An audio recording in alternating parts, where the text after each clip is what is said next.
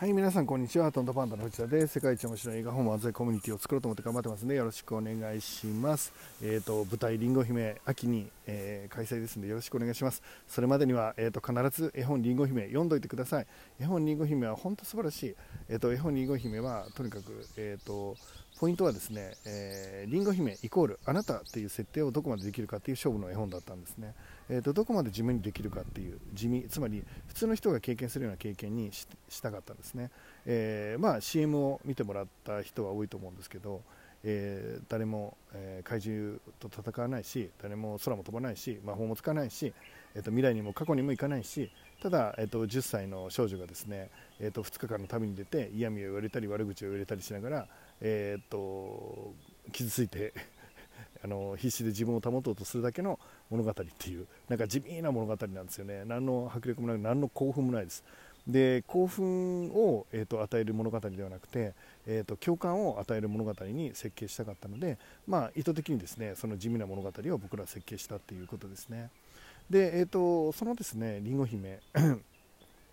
がですねえーとまあ、舞台になるわけですけどこの舞台がりんご姫がの絵本をそのままの舞台ではもちろんないので、えーと、こっちは興奮が舞台ですからね。多少必要になってきますから、えーと、そういう設計にしてあるんですね。どうしたらワクワクしたり、えーと盛り上がったりえーと、共感してなんか涙してさあ頑張るぞなんていう感じではなくて、えー、もっとですね、えーと、エンターテインメント性を高めているのが舞台になるので秋はめちゃめちゃ楽しみにしていてください。で、えーと、昨日から始まったですね、えー、と5月レタミ、えー、僕がプロジェクトをうまくいくのに必要なんじゃないかって思っているものの、えー、5, 5ですね。ゴール設定の部分をもうあのちょっと追加でお話ししていくのが今日の回になります。で、えっと、5月レータに、えー、ゴール設定をする、えー、現在地を受け入れる、えー、ストーリーを、えー、イメージ仮定する、えー、仮説を立てるストーリーねゴールまでのストーリーを仮説を立てるというこの「す」えーと、レバレッジをかけるポイントを見失いで力の入れどころを間違えるなということ。それから「た」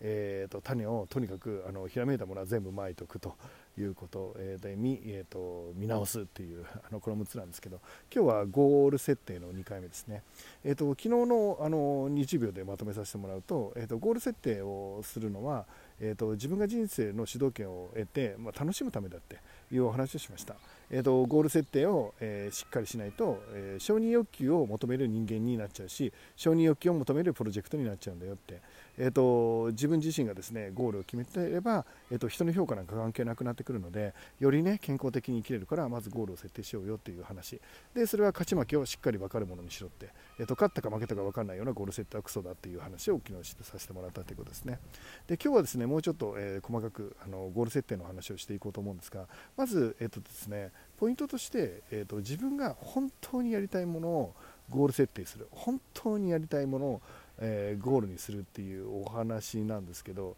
まあ、規模が大きくなってきたらもちろんそういうの重要なんですがそれ規模との関係性だと僕は思っていて、えっと、自分でやる分にはですねもうゴール設定なんか勝ち負けさえ明確であれば何でもいいと思ってます。なぜかというとゴール設定が一番重要なのはその自分の活動プロジェクトをああの面白くするつまり遊びにするためだけに設定してるからです。えーと、面白くその仕事をするために自らが勝ち負けを勝手に設定すればいいんだよって。あるいは誰かが設定したゴール設定に自分が乗ってもいいんです。もう一回言います。自分で決めてさえいれば誰かが設定したゴールに乗っても構いません、えーと、要は勝ち負けさえ決まってればいいっていうあの極端な例を僕は言っているんですね、まあ、どういうことかっていうとですねよくですね本当にやりたいことを目標にしようっていう人がいるんですね。あなたの本当にやりたいことは何なんですか？みたいな。えことを言う方がいらっしゃって、えっと、間違ってないしもちろんそれは人生をかけて探していくんです。人生をかけて探していくし想像していくし、えっと、僕は非常に重要だとは思ってます。ただしですねそれをやり続けると動けなくなるんですね、えなぜかというと本当にやりたいことなんか誰も分かんねえっつってんです。例えば大谷翔平がバットを握る前にいずれメジャーリーガーになるって決めたんですか。決めてるわけないですよね。でバットを、えーと握る前からそんなものが決まっているわけではないということです。えじゃあ、えーと、いつから決まったんですか、そうですね、おそらく、えーと、最初の頃はメジャーリーガーになろうなんていう目標ではなかったと思うんですよね。えーと、初日はですねボールを握って、まあ、かなり兄弟かなんかがいて、お兄ちゃんかなんかが、えー、と翔平、ここまで投げてみろよとか言って、そこまで球が届かなくて、すごい悔しくて、そこまで届かすっていうのを一生懸命練習したみたいなのが野球の初日にあったんじゃないですか。でそのうち届くようになってきたらじゃあお前も打ってみたらなんつって打席にお兄ちゃんに立たされて、えーと、打っても全然当たらなくてみんなに笑われて絶対ヒット打ってやるって思ってヒットを打つことを勝ちに設定したじゃないですか。初日の大谷翔平は球がお兄ちゃんに届くことを目標に頑張った。で2日目の大谷翔平は、えーと、ヒットを打つことを、まあ、バットに、えー、ボールを当てることを目標に野球をやったとかじゃないんですか。その繰り返しの中で本当に面白くなってきてえーと、だんだん自分のやる目標とかがですね、えーと、メジャーリーガーで活躍するとかいうふうになってきたんじゃないのっていうことですね。つまり僕はどうでもいいと思ってるんです。お兄ちゃんにこの球が届けっていう遊びが劣等の遊びだとは思ってないって言ってるんです。あなたのやろうとしているプロジェクトが本当に心の底からあなたがやりたいことかなんかどうでもいいと思っていて重要なことは、えーと仕事を遊びにできるかだと思っています。あなたの今の置かれている状態であなたが今の精神年齢で、えっと、その目標に対して勝ち負けで一喜一憂できる目標になっているかっていう、えー、のがポイントだって言ってるんですね。でなので僕はゴール設定に関しては、えっと、よく、あの自分の本当にやりたいことをしなきゃいけないということに関しては反対です、えっと、それに越したことはないしそうなってればとてもいいことだと思いますけどそんなのどうでもいい。勝ったか負けたかが自分で一喜一憂できるかがです。えーとえーと、つまり最終的に、えーと、そのプロジェクトですね、えー、勝勝ち負けを自分で設定するっていうゴール設定。数値でもいいですよ。数字じゃなくたっていいです。勝ったか負けたかが分かってればよくて数値だろうと数字じゃなくてもいい。なんだろう例えばね、えーと、石を石が右側に動くっていうのを目標にして すごい重い石をですね、えー、と右側に動かそうっていうゴール設定をしたら動いたら楽しいし動かなかったら悔しいじゃないですか。っていう状態で構わないって言うんです。でそこに、えーと、社会的価値とかステータスとか評価とか、えー、となんだろう、うん、本当に心の底から何とかとかはいらないって言ってるんです。ただし重要なことは、えー、できたらすごい楽しいしできなかったらすごい、えー、の悔しいっていう。嬉しいか悔しいかのどっちかに必ずやる。そして自分で設定してるから、えーと、嬉しくて楽しい。悔しくて楽しい。だからさらに続くっていうことね。でその、えーと勝ち負けを追い求める中でその作業とか活動自体が自分にとって面白いか楽しいかがだんだん分かってくるもんじゃないのっていうのが、まあ、僕が思ってることなんですね。だから、えーと、ゴール設定をしていく場合っていうのはあの勝ち負けさえ決まってればまず数値じゃなくてもいいし、えーと、自分が本当にやりたいかどうかっていうのもあんまり関係ないっていうことですね。自分が、えーとその場においてその勝敗において心の底からやりたいかどうかっていうのは2の次で、えーと、あのとりあえずやってみて勝ち負けで遊んでみるということ。僕はゴール設定の最大の目的は達成の確率を上げるっていうのがもちろんあるけどそれ以上に重要なのが、えーと、遊びにするっていうことですね。あのいろんな、えー、プロジェクトがあってそのプロジェクトが、えー、遊びになるかどうかはえー、その勝ち負けが決まってるかによるんだよね。面白い楽しいも勝ち負けが決まってるかによるんだって、えーと、嬉しいと悔しいの狭間の中で、えーと、僕らは遊んでるわけね。ギャンブルにはまっていく人もそれじゃないですか。あれはまあある一定の確率みたいなので人間を計画的に、えーと、勝ち負けの泥沼にはめていくんですよね。つまりはまるんですよ。勝ち負けって面白いんです。でギャンブルでやっちゃあのしょうがないけど仕事だったらいいじゃないですか。で勝ったか負けたかで一喜一憂して負けても楽しくてしょうがない。悔しくて楽しい。勝ったら嬉しくて楽しい、えーと、そういう状態にしたら、えーと、その仕事自体が遊びになっていくので自分で設定してね。でその遊びに勝負かけていくってでこれがだんだん規模が大きくなってくると,、えーと、いろんな人たちのねあの気合とかテンションとか希望を、まあ、あの自分のあの